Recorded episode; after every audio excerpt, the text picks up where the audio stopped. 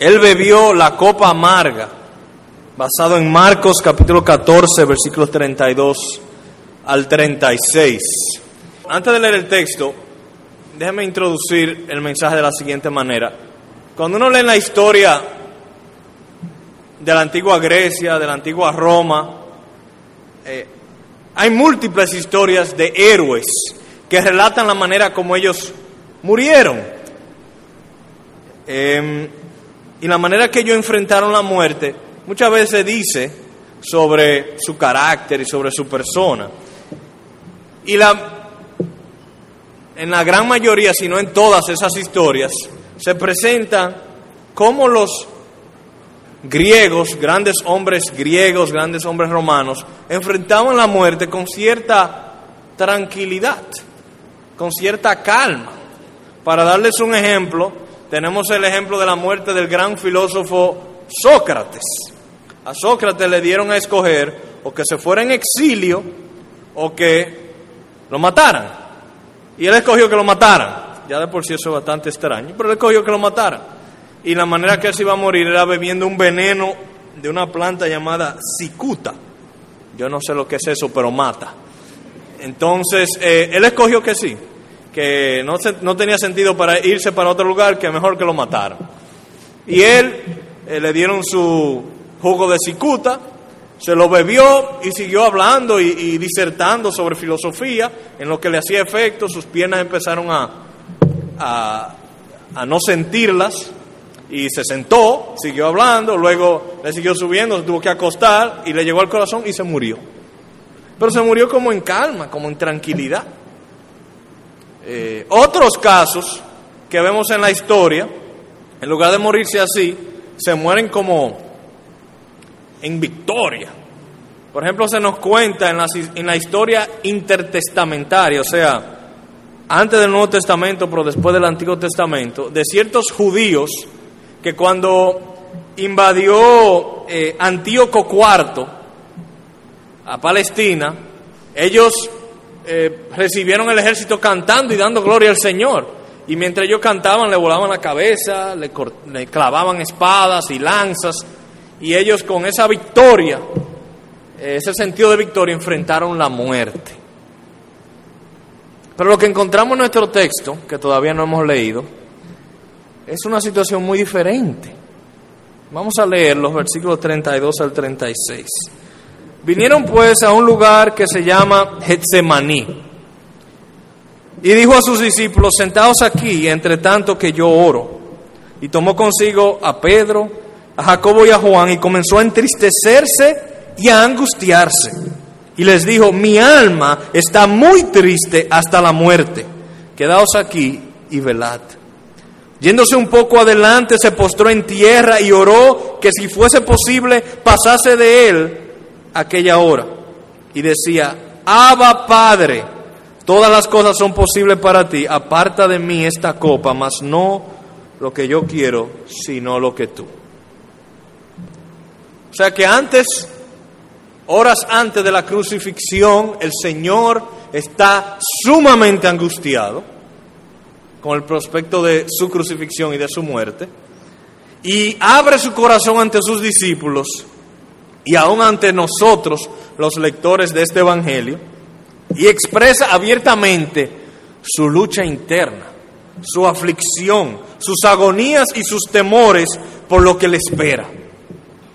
Y luego le, ruega al Padre, ¿no hay alguna manera, Padre, en que tú pudieras cambiar la, la manera en que vamos a hacer esto. Padre, no hay otra alternativa para lograr este propósito. No hay una manera en que pudiera quitar esta copa de mí. Y es, y es bastante, yo diría, peculiar esta situación, porque si uno conoce los evangelios y la vida del Señor Jesucristo, el Señor Jesucristo fue una persona que se comportaba como si tuviera todo bajo control, todo el tiempo. O sea, a él eh, se le apareció un endemoniado amenazándolo, tirándole de todo, y él muy tranquilo, le decía, sal de ahí, por favor. O se presentaba ante Pilato y ningún miedo.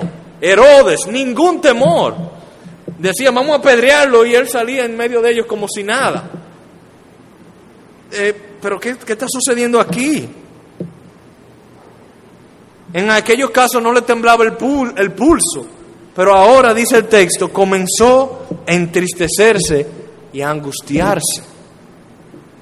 Había sido inconmovible hasta este punto, pero aquí hay algo que el Hijo de Dios está viendo y que experimenta y que como consecuencia de eso lo sacude emocionalmente. ¿Qué será?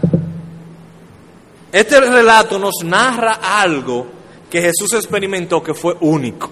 Cuando yo digo único, lo que quiero decir es que nadie ha experimentado lo que él experimentó en ese momento. Experimentó algo muy diferente a lo que experimentó Sócrates. Experimentó algo muy diferente a lo que experimentaron esos judíos bajo la invasión de Antíoco. Lo que Jesús experimentó también fue muy diferente a lo que otros creyentes han experimentado, lo que aún discípulos de él han experimentado. Y no es eso extraño. Déjeme darle algunos casos. Por ejemplo, si usted toma un libro de los mártires, en la librería puede encontrar libros sobre biografías sobre mártires. Y si usted toma esos libros, se notará que en la gran, gran mayoría de los mártires recibieron la muerte con cierto gozo. Recibieron la muerte con paz y tranquilidad con denuedo y con seguridad. Muchos fueron lanzados a las bestias para ser devorados. Muchos fueron eh, quemados vivos y los recibieron con cierta calma. Por ejemplo, tenemos el caso de Policarpo. Policarpo fue eh, discípulo del apóstol Juan y también obispo de Esmirna. Y entonces en un momento eh, lo llaman a juicio y el procónsul lo amenaza y le dice, mira, te voy a dar dos opciones. O tú ahora mismo me firmas aquí rechazando a Cristo, negando a Cristo, o te voy a lanzar a las bestias. Y Policarpo ni caso le hizo. Y le dijo, mira, es más, o me firmas aquí o te voy a quemar vivo. Y oigan lo que Policarpo le respondió. Me amenazas con un fuego que durará una hora y pronto se apagará. Pero ignoras el fuego del juicio venidero de Dios, en el que serán atormentados eternamente los impíos. ¿Por qué te tardas? Trae las bestias, trae el fuego, lo que tú quieras.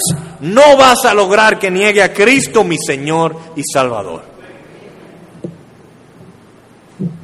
Con calma, con denuedo, con seguridad. Otro caso, Nicolás Ridley y Hugh Latimer ingleses fueron quemados en la hoguera en Oxford, Inglaterra, en 1555. Y cuando lo tenían amarrado, uno, uno, vamos a decir, lo tenían de espalda, creo, uno al otro, con, con una estaca grande, eh, a la cual ellos estaban amarrados. Latimer, le di, Latimer dijo lo siguiente cuando encendieron las llamas. Y le dijo, sea valiente, doctor Ridley, actúe como el hombre que es, Hoy encenderemos un gran fuego que por la gracia de Dios espero que nunca se apague en Inglaterra. Entonces cuando vemos esos casos y miles de casos de mártires de la antigüedad y aún de hoy día, que reciben la muerte con esa calma, con esa seguridad, parecería que los seguidores de Jesús murieron mejor que Jesús. O sea, recibieron la muerte como con como con más dignidad que Jesús parecería. Evidentemente, Jesús experimentó algo que ni Policarpo, ni Ridley, ni Latimer experimentaron. Algo que ninguno de los otros mártires tuvieron que enfrentar. Noten que Jesús está agonizando en nuestro texto y ni siquiera ha llegado al momento que le están aplicando la muerte. Él está agonizando en anticipación de lo que había de venir. Fue un sufrimiento tal que simplemente anticipando lo que habría de venir le causó una angustia casi inaguantable y no a cualquiera, al Hijo de Dios. Su angustia tampoco fue porque le sorprendió la muerte. A veces la gente se, se angustia porque, porque no sabía que, que iba a morir y de pronto viene la sorpresa que va a morir, pero en el caso de Jesús no fue así porque desde tiempo ya él venía diciendo a los discípulos que esto venía. Entonces, ¿qué fue? ¿Qué fue lo que experimentó Jesús que lo llevó a una agonía tan profunda, diferente y única? Bueno, él experimentó algo más allá que el tormento y la muerte física. Algo tan severo que lo que sufrieron los demás, aún todos los mártires de la historia, son como picadas de mosquitos ante el sufrimiento que él experimentó. ¿Qué era aquello que le aterraba y angustiaba tanto? Vamos a leer el verso 36, donde encontramos la respuesta. Y decía, Abba Padre, todas las cosas son posibles para ti, aparta de mí esta copa. Lo que le angustiaba era tener que beber la copa. ¿Y qué es la copa? ¿Qué era la copa? ¿Qué era la copa? ¿Qué, tan terrible era esa copa que lo llevó a esa agonía? Bueno, en la Biblia, la copa o el cáliz representa la ira de Dios por la maldad. Es la ira de Dios por la maldad y, y representa el derramamiento de la justicia de Dios sobre la injusticia del hombre. Voy a referirle dos textos. En Ezequiel 23, por ejemplo, se habla de la copa o del cáliz de soledad y de desolación, que desgarrará tus pechos, dice el texto. Y en Isaías 51 Dios habla de la copa que aturde, que deja a la gente aturdida, la copa de su ira. O sea que cuando uno lee en la Biblia la copa, muchas veces se refiere a la ira, el enojo, el disgusto de Dios y su castigo por la maldad del hombre. Durante toda su vida, Jesús había experimentado comunión perfecta con el Padre. Eso que él experimentó en el bautismo, cuando lo bautizaron, el Padre dijo, este es mi Hijo amado, en quien tengo complacencia. Y el Espíritu Santo descendió como paloma. Eso era lo que él experimentaba diario cuando él oraba. Esa era su, su experiencia normal con Dios. Pero en el Getsemaní, cuando Él se dirige a orar, esta vez es diferente. Cuando Él se dirige a orar, todo lo que ve en su futuro inmediato es ira, desolación, soledad, sufrimiento. Así que su agonía se debe a que Él estaba anticipando el mayor sufrimiento posible, la separación completa de Dios. Él había experimentado total comunión con Dios y sabía que ahora iba a tener total descomunión con Dios. Algo que ninguno de nosotros ha experimentado. Aún los impíos más terribles que viven en la tierra no han experimentado total separación de Dios. Dios hace salir su sol sobre buenos y malos. Dios es paciente, pero ese día Dios no iba a ser paciente con su Hijo. Dios no iba a ser misericordioso, Dios no iba a ser compasivo, Dios iba a ser 100% ira. Y cuando Jesús contemplaba lo que le iba a suceder en algunas horas, eso le causaba mucha aflicción y tristeza. Él sabía que en la cruz experimentaría algo que ningún hombre ha experimentado y eso lo dejó aturdido. Cuando nosotros hablamos de la ira de Dios, sucede algo y es que hoy día el tema de la ira de Dios se ha convertido en un tema controversial, aún en ciertos círculos evangélicos. Es común encontrar mucha objeción al concepto bíblico de la ira de Dios. Eh, la gente quiere un Dios de amor que sea indiferente al pecado. Eso que la, mucha gente en el mundo Usted le habla del amor de Dios, que Dios perdona y tiene misericordia, feliz de la vida. Pero cuando usted le habla de un Dios enojado, y airado contra el pecado, eso no le cuadra en su concepto de lo que Dios es. La gente quiere un Dios que no se enoje contra el pecado. Y es verdad que la Biblia dice que Dios es amor. Eso es, amamos esa verdad y esa doctrina. Dios es amor. Pero la idea de un Dios que no se enoje contra el pecado aún va en contra de su amor. Un Dios que no se aira es un Dios que en cierta manera no ama. El enojo es una respuesta justa ante el mal. Por ejemplo, déjame hablar de las esposas aquí. ¿Cómo ustedes se sentirían si alguien quiere hacerle daño a ustedes y su esposo está presente y su esposo es total, totalmente indiferente a eso? Imagínense que, que viene alguien y quiere atracarla y su esposo está ahí y su esposo dice, no, no, yo amo a todo el mundo, yo no me voy a enojar contra esa persona. ¿Cómo usted se sentiría? ¿Muy amada o poco amada? ¿Verdad que poco amada? El enojo, en cierta manera, puede ser una manifestación de amor, cuando ese enojo es justo contra el pecado. O hijos. ¿Cómo se sentirían los hijos si viene un hijo y dice, papi, eh, mira, en la escuela hay un muchachito gordo y grande que me está dando? Y su papá le dice, no, no importa, bye bye el hijo se va a sentir como, ¿qué es esto? Eh, sería una respuesta justa que el padre se enoje y haga algo al respecto. Por lo menos vaya a la dirección y diga, eh, tenemos que hacer algo y defienda a su hijo. Entonces, no puede haber manifestación de amor si no hay enojo contra el mal. Y lo mismo podemos aplicarlo a nuestros amigos, o a cualquier otra relación, la ira es la justa respuesta frente al mal y la injusticia. Es una muestra de Dios amando a su creación y a sus criaturas. Cada vez que Dios ve que hacen algo malo contra la creación, cada vez que Dios ve que hacen algo malo contra sus criaturas, la respuesta justa de Dios es enojo, ira.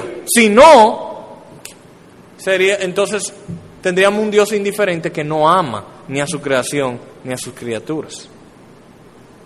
Además, nosotros experimentamos enojo cuando personas que nosotros amamos, ellos mismos se hacen daño. Y los que son padres, yo estoy seguro que lo han experimentado. Por ejemplo, usted tiene un niño de... Los otros días, hace un par de meses, estaban Nicole y Jennifer Michelle ahí y Chantal en la casa, niñas entre 6, 5 a 7 años por ahí. Y uno de nuestros perros se fue corriendo para la avenida. Y las niñas le cayeron atrás. Y cruzaron la avenida por donde cruzan muchos carros, así como, como sin ver para ningún lado.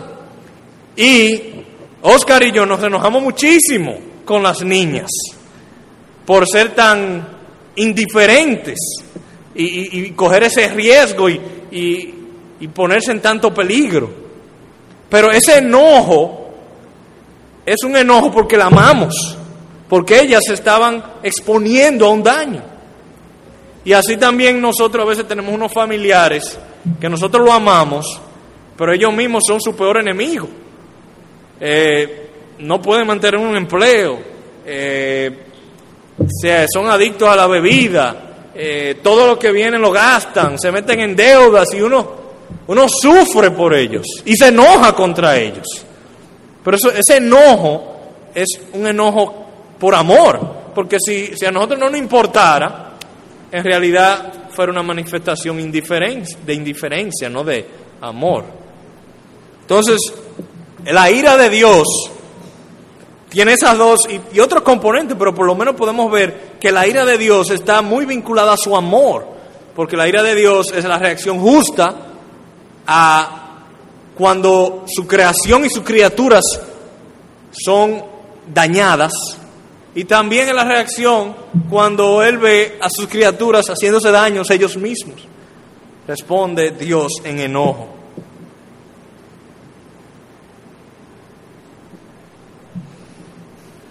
entonces el gran amor de Dios por ti no se muestra en, en que Él sea indiferente a tus pecados, sino en que libremente tu Dios haya bebido la profunda y amarga copa en tu lugar.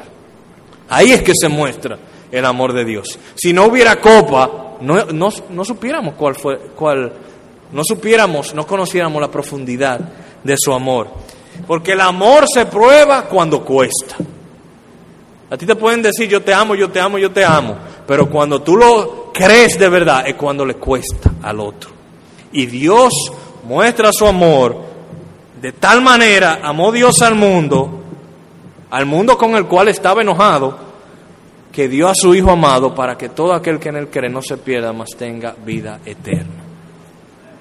Ahí es que se muestra el amor de Dios. Cuando Él bebe la copa, cuando Él sufre, cuando Él paga un gran precio por nosotros, aun cuando, nos, cuando estaba enojado contra nosotros. Una vez alguien le escribió una carta a C.S. Lewis, su nombre era Malcolm, y él le respondió y hasta publicó la respuesta en un libro. Y Malcolm le decía, mire señor Lewis, yo, yo entiendo, yo creo en Dios, pero a mí no me gusta ese concepto de la ira de Dios, como que Dios esté enojado conmigo. Yo, yo preferiría como que Dios fuera como un cable de alta tensión. Como que si yo me paso de ahí, me da un tallazo. Pero si yo no me paso, estamos bien. Eso es lo que yo quisiera de Dios. No, no un Dios enojado así como personalmente, sino más bien como, como un límite. Y C.S. Lewis le respondió, Señor Malcolm, yo no veo cuál es la ventaja que tú encuentras en sustituir la ira santa de Dios por un ser impersonal como, como un cable eléctrico vivo. Porque la realidad es que si las cosas fueran como tú dices, eso nos deja en una situación de total desespero. Porque ciertamente hemos fallado. Y el Dios enojado puede perdonar, pero la electricidad no perdona.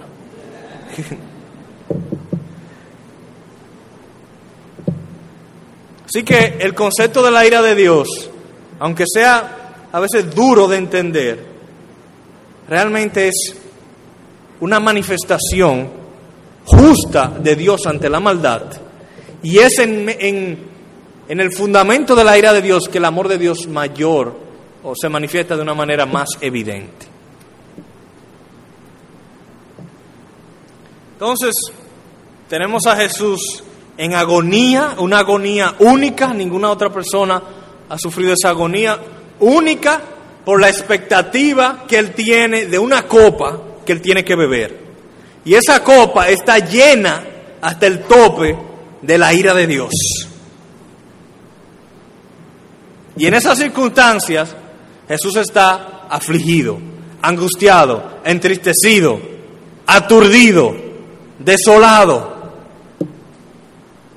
Y la obediencia de Jesús en medio de esas circunstancias nos revelan la profundidad de su amor por nosotros.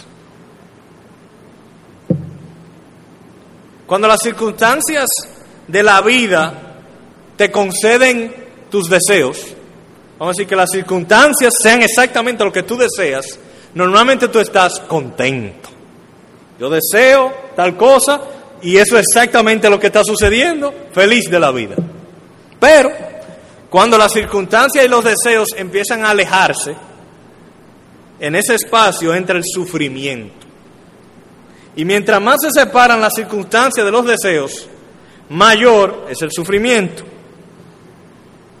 O sea que cuando yo deseo esto, pero mis circunstancias son todo lo contrario, estoy en una situación de mucho sufrimiento. Y eso es algo parecido a lo que el Señor está experimentando. Pero por lo general, las personas tienden a reaccionar de dos maneras distintas a esta situación cuando los deseos y las circunstancias están separadas. La primera es la siguiente. Hacemos lo que sea por cambiar las circunstancias. Y hay ocasiones cuando eso es correcto. O sea, si usted le detectan cáncer, es una circunstancia muy contraria a sus deseos. Y usted puede hacer lo que usted tenga a su alcance para sanarse. O, o si viene otra circunstancia adversa, en cualquier circunstancia adversa usted debe usar los medios que Dios le ha dado para salir de ese sufrimiento. Nosotros los cristianos no somos fatalistas, nosotros los cristianos no, somos llamados a ser pasivos ante las adversidades de la vida. Pero el problema surge cuando por salir de esas circunstancias adversas nosotros hacemos lo que sea. Eh, muchos para salir de esas circunstancias rompen promesas, para salir de circunstancias adversas violan confianza, toman decisiones destructivas, etcétera, etcétera. Por ejemplo, una persona está en un matrimonio difícil, su deseo es tener un matrimonio gozoso, tranquilo, de paz, pero su circunstancia es un matrimonio difícil, de play. ¿Y qué, hace? Bueno, yo tengo que cambiar mi circunstancia, voy a salir de este matrimonio. Eso es lo que hace. O, o una situación económica difícil. Su deseo es, yo quisiera tener una cuentecita en el banco, suficiente ahorros. Las circunstancias son, yo tengo muchos estados de cuentas, muchas deudas, muchas llamadas de cobro. Voy a salir de aquí. O, se, se van, se desaparecen, se esconden, o roban, o engañan, algo por salir de esas circunstancias difíciles.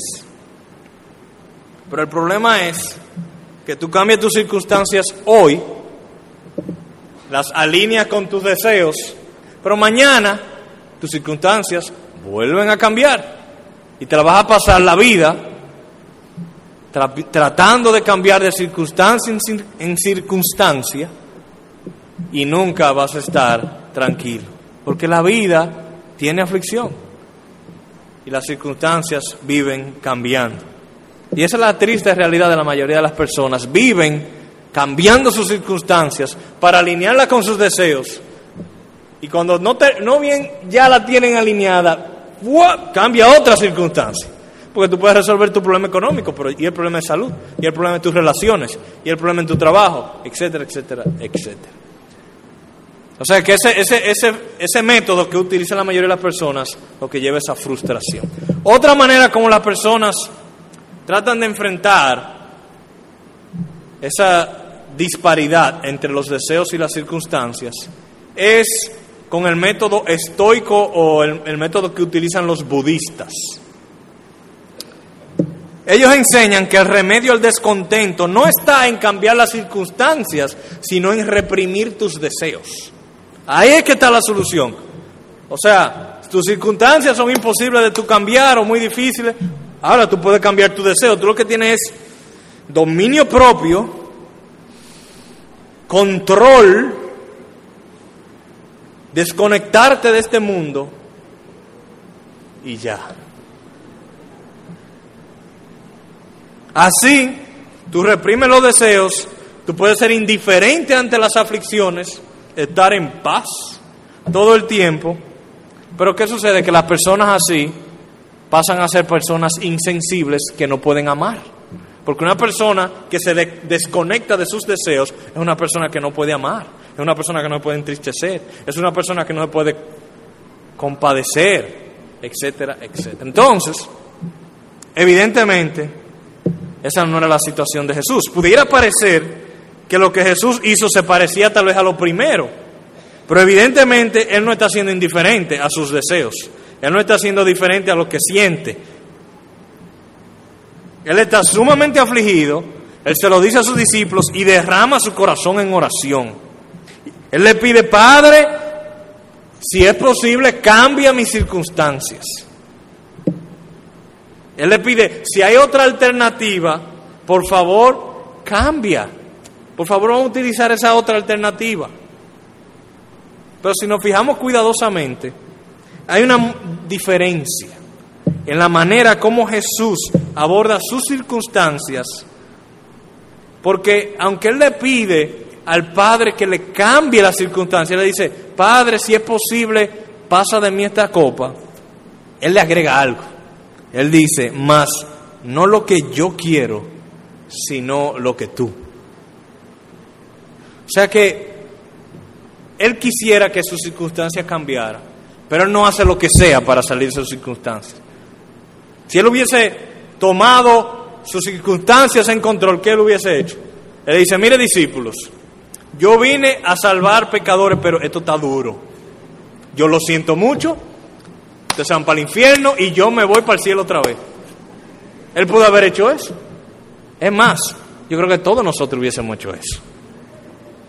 Si, hubiéramos, si hubiésemos sabido la copa que él tenía que beberse. Pero ¿qué hace Jesús? Él entrega todo el control de sus circunstancias al Padre. Él está afligido, pero está obedeciendo. Si nosotros pudiéramos aprender eso. Porque yo diría que una gran cantidad de nuestro pecado es el resultado de nosotros querer cambiar nuestro, nuestras circunstancias, no importa lo que tengamos que hacer. Pero Jesús no hizo eso. Jesús, en medio de sus circunstancias aflictivas, dijo, Padre, yo quisiera que tú la cambies, pero yo te voy a dar el control a ti. Toma tú la decisión. Hubiese sido posible para Jesús, justo antes de la cruz, abortar su misión y dejarnos perecer a todos.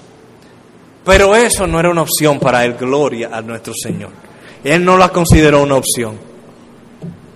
Él nunca le dijo, Padre, hay la posibilidad de que cancelemos esta misión. Él no oró eso. Él dijo, Padre, hay una posibilidad de hacerlo de otra manera. Pero a él no le pasó nunca por la mente dejarnos abandonados a nosotros. Él no pide que se le cancele la misión de salvarnos, sino que le pide al Padre que provea otra alternativa para llevar a cabo el rescate de los pecadores. ¿Y por qué Él actúa así?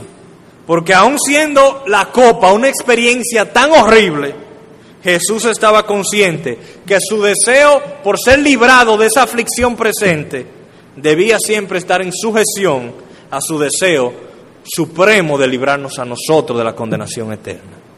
Así que él estaba en una situación con dos deseos que parecían contrarios. Un deseo por ser librado de su aflicción presente, pero él tenía un deseo mayor, librarnos a nosotros de la, de la condenación eterna. ¿Y qué hizo él? Sometió su deseo por ser librado de la aflicción presente a su deseo mayor de librarnos a nosotros. Gloria sea nuestro Señor. Y en el momento de mayor angustia, en el momento cuando la mayoría de nosotros hubiese abandonado la misión, Jesús dice, mas no lo que yo quiero, sino lo que tú. A pesar de la dificultad de sus circunstancias, Él rinde sus deseos inmediatos ante sus deseos supremos y confía totalmente en Dios, sabiendo que el Padre siempre hará lo mejor. Ese es un ejemplo perfecto para nosotros. Nosotros todos pasamos por circunstancias difíciles y tenemos la tentación de tomarla en nuestras manos. Pero tenemos siempre un deseo supremo de agradar a Dios, de recibir el bien de Dios. Y si nosotros pudiéramos siempre imitar a nuestro Señor, sometiendo esos deseos más inmediatos a nuestros deseos supremos y dejando el control a Él y decirle, Señor, yo quisiera no tener que sufrir esto, pero yo sé que tú harás lo mejor para mí. Jesús no niega sus sentimientos como los estoicos, ni evita el sufrimiento, sino que nos amó en sus sufrimientos. En medio de sus sufrimientos obedece por amor al Padre y por amor a nosotros. Así que hay una diferencia muy importante entre ser indiferente a mis deseos y rendir mis deseos ante Dios. Dios no nos pide que nosotros seamos indiferentes a nuestros deseos. Dios no nos pide que seamos piedras emocionales. Mira, se te murió tu mamá. Oh, ok. Mira que eh, te quemaste en la universidad. Ah, no importa. No, eso no es lo que Dios pide de nosotros. Dios lo que pide es que aún en nuestras aflicciones y nuestros deseos más profundos podamos rendirlos ante Él. Jesús no fue indiferente, sino que en confianza le cede el control de sus circunstancias al Padre.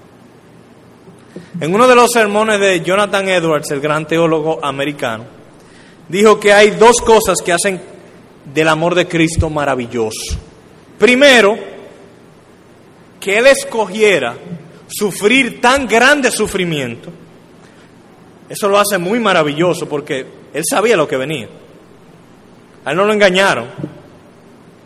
Y segundo, otra cosa que hace el amor de Cristo tan maravilloso es que Él escogiera sufrir tan grande sufrimiento para pagar por una maldad tan grande. Porque si usted me dijera a mí, mira, eh, tú vas a sufrir para rescatar una nobleza de humanidad, gente que te ha servido por toda la eternidad. Pero no fue eso lo que Él fue a rescatar. Fue a rescatar enemigos. Sufrir tanto por rescatar tanta maldad nos muestra a nosotros aún más la profundidad de su amor. Y de eso se trata su agonía. De eso se trata su agonía porque era necesario que él supiera la magnitud de los sufrimientos que le esperaran. Él sabía exactamente lo que iba a sufrir. Él sabía lo que significaba la ira de Dios.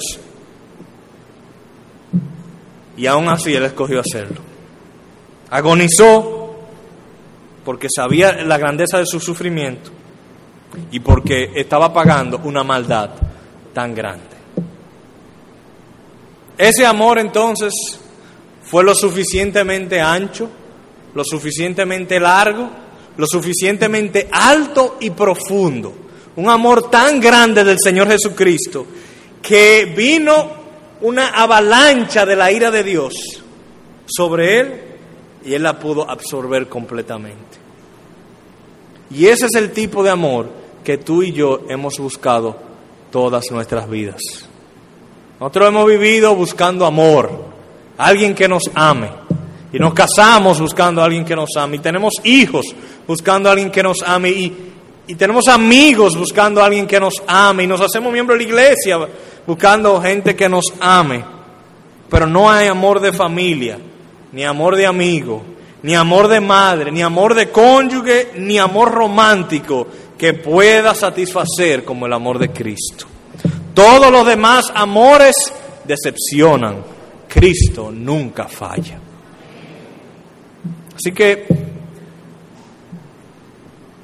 es una buena ocasión, ya que vamos a participar de la cena del Señor la cual Él mismo estableció para que recordáramos su muerte, para, para que recordáramos su amor. Es una muy buena ocasión para nosotros meditar sobre esa copa amarga que Él bebió en nuestro lugar, meditar sobre ese amor tan profundo por nosotros. Yo diría que en nuestro tiempo de meditación, cuando estén repartiendo los elementos de la Santa Cena, es una buena ocasión para nosotros, primero, rendirle nuestras circunstancias al Señor. Es decir, Señor, tú conoces mis circunstancias. Tú conoces la separación que hay entre mis deseos y mis circunstancias. Tú sabes que muchas veces te he fallado porque he querido violar tu ley para alinear mis circunstancias a mis deseos. Pero yo hoy con toda sinceridad, cedo el control de mis circunstancias a ti, porque yo confío en ti, Padre. Y además, tomemos el tiempo de meditación para ocupar nuestra mente y nuestro corazón, dándole gracias al Señor. Gracias, Señor, por, beber la copa por mí. Esa copa que nosotros bebemos, esa copita, es para recordarnos que ya no tenemos que beber aquella copota. A nosotros nos toca una copa de jugo de uva, a él le tocó la copa de la ira de Dios. Cada vez que tú bebas esa copa, recuerda que no tienes que beber aquella. Y decirle gracias Señor por no abortar la misión. En medio de tu sufrimiento por decidir seguir el plan. Gracias por rendirte ante la voluntad del Padre y ayúdame a rendir mi voluntad también al Padre. Dios le bendiga y Dios nos permita conocer más de ese amor de Cristo que sobrepasa todo entendimiento. Amén.